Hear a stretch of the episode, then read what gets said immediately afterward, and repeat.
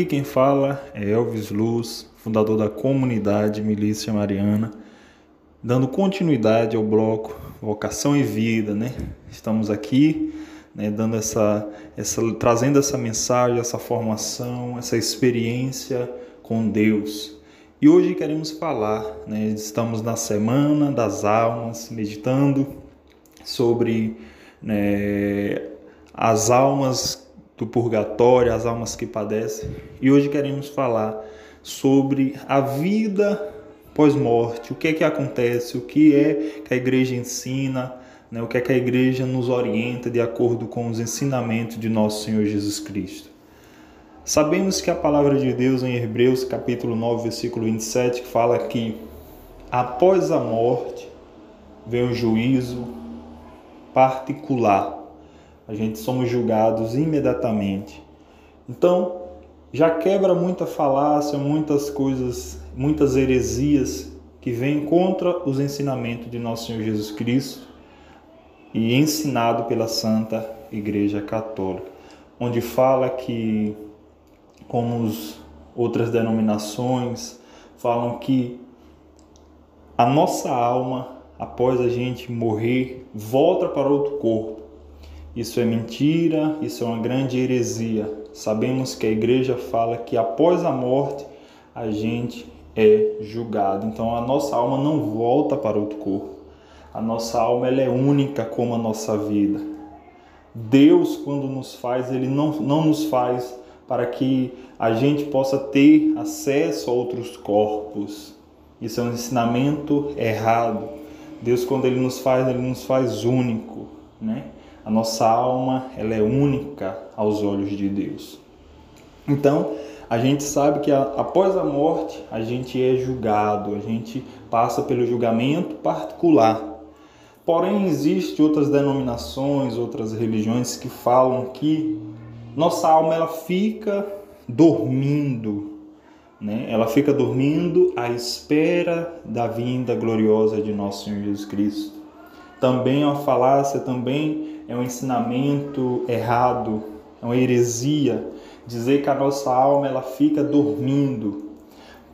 O que fica, na verdade, dormindo, né, que é a morte, é o corpo.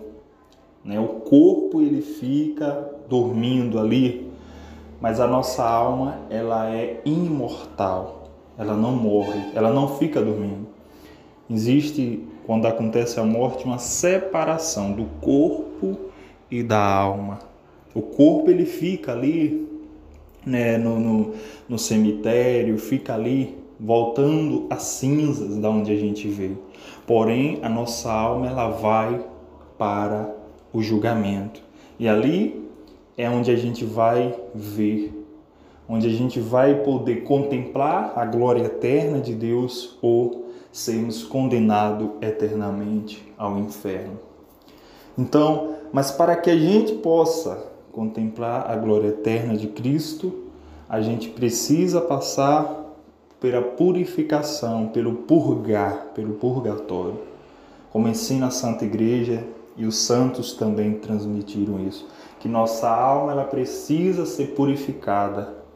Nossa alma precisa passar por essa lapidação, ser lapidado como fala a palavra do Senhor em Mateus capítulo 5, versículo 42, que a gente precisa estar perfeito como Deus é perfeito.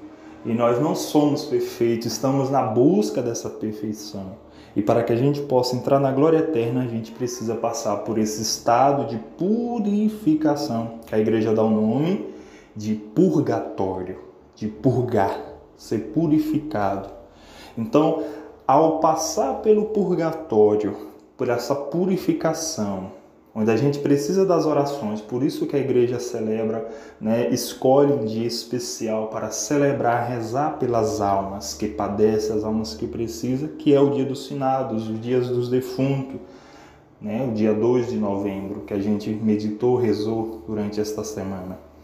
Então, as almas precisam passar por esse estado de purificação para que possa entrar na glória eterna. Porém, sabemos que só entra na glória aqueles que estão em estado de graça, aqueles que não estão em pecado mortal. eles entram na glória, mas passam primeiro por esse estado de purificação.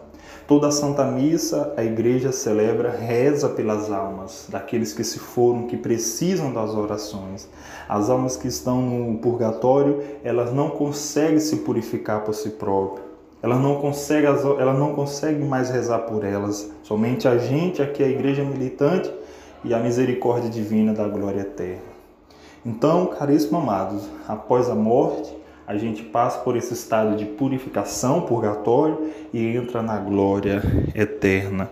É ali onde a gente vai contemplar a divindade, estarmos face a face com Cristo eternamente, estarmos com o nosso Deus, estar ali contemplando a beleza divina, onde a gente vai poder, né, como fala a palavra em Apocalipse, aquilo que nossos olhos nunca viram, a gente vai poder ver. Onde não vai haver maldade, não vai haver doenças, onde não vai haver indiferenças, somente o gozo eterno da glória de Deus.